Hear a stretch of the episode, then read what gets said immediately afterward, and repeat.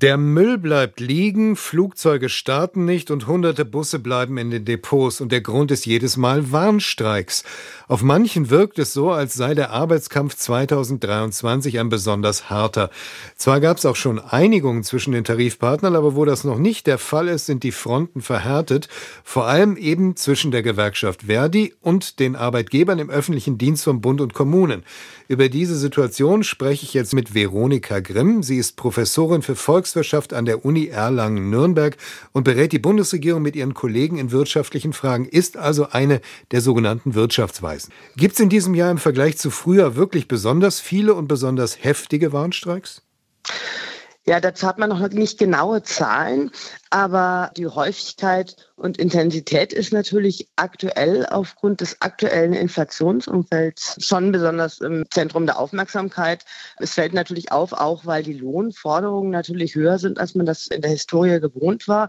Und man hat auch Zahlen für 2021 und da sieht man, dass nach dem Rückgang im Zuge der Pandemie die Streikaktivitäten im Jahr 2021 schon wieder das alte Niveau erreicht hatten.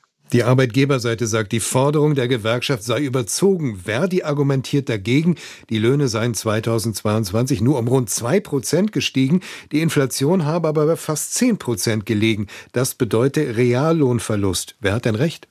Auf eine Art erstmal beide. Die Inflation ist sehr hoch. Die Bruttoreallöhne sind in der Tat gefallen um ungefähr vier Prozent. Und natürlich möchte man das auf Dauer wieder kompensieren. Wir haben ja gleichzeitig Fachkräftemangel. Es ist gleichzeitig auch der Mindestlohn angehoben worden. Also insgesamt im Lohngefüge ist schon abzusehen, dass die Löhne sich wieder erholen werden. Andererseits haben wir die Situation, dass die Inflation sehr hoch ist und immer noch die Gefahr einer Lohnpreisspirale im Raum steht. Das heißt, man muss eigentlich aktuell noch vorsichtig sein, damit man durch sehr, sehr hohe Lohnabschlüsse die Inflation nicht im Rahmen von Zweitrundeneffekten anreizt. Wenn nämlich die Löhne sehr stark steigen, dann ist abzusehen, dass die Unternehmen das irgendwann in ihren ihren Preisen weitergeben und das treibt natürlich die Inflation weiter an. Das heißt, man ist in diesem Spannungsfeld und die Forderungen sind einerseits verständlich, andererseits ist eben auch nachvollziehbar, dass man aktuell die Lohnabschlüsse noch etwas niedrig halten möchte. Wären Einmalzahlungen der Weg raus aus dieser Lohnpreisspirale? Ja, das ist ja immer die Möglichkeit. Es gibt ja die Inflationsausgleichsspirale von 3000 Euro. Man kann die einsetzen, um sich so ein bisschen Luft zu verschaffen und zunächst mal sozusagen die Erholung der Bruttoreale nach hinten zu schieben. Aber das ist ein Spannungsfeld, das natürlich dazu führt, dass wahrscheinlich aktuell erstens die Aufmerksamkeit hoch ist und zweitens natürlich auch die Streikbereitschaft sehr hoch ist. Die Bundesregierung hat diese Woche verkündet, dass die sogenannte konzertierte Aktion erstmal abgeblasen ist, also das direkte Gespräch mit Arbeitgebern und Arbeitnehmern im Kanzleramt. Warum findet das nicht statt und ist das eine gute Idee? Ja, das ist natürlich jetzt schwer zu sagen. Die offizielle Begründung ist ja, die Lage hätte sich entspannt.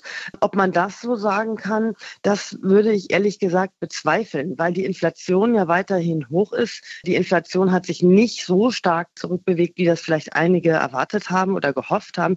Vor allen Dingen die Kerninflation, die breite angelegte Inflation bei den Gütern und Dienstleistungen, die ist ja eher noch in einer leichten Aufwärtsbewegung. Insofern Entspannung ist noch nicht wirklich angesagt. Es ist natürlich jetzt auch so, dass ja schon geäußert wurde von den Gewerkschaften und von den Arbeitgebern, dass sie eigentlich das nicht so sehen, dass Lohnverhandlungen im Kanzleramt geführt werden und dass man vielleicht auch vermeiden möchte, dass man da in einer sehr unangenehmen Situation sich wiederfindet, weil natürlich jetzt der Arbeitskampf parallel auch auf der Straße ausgetragen wird.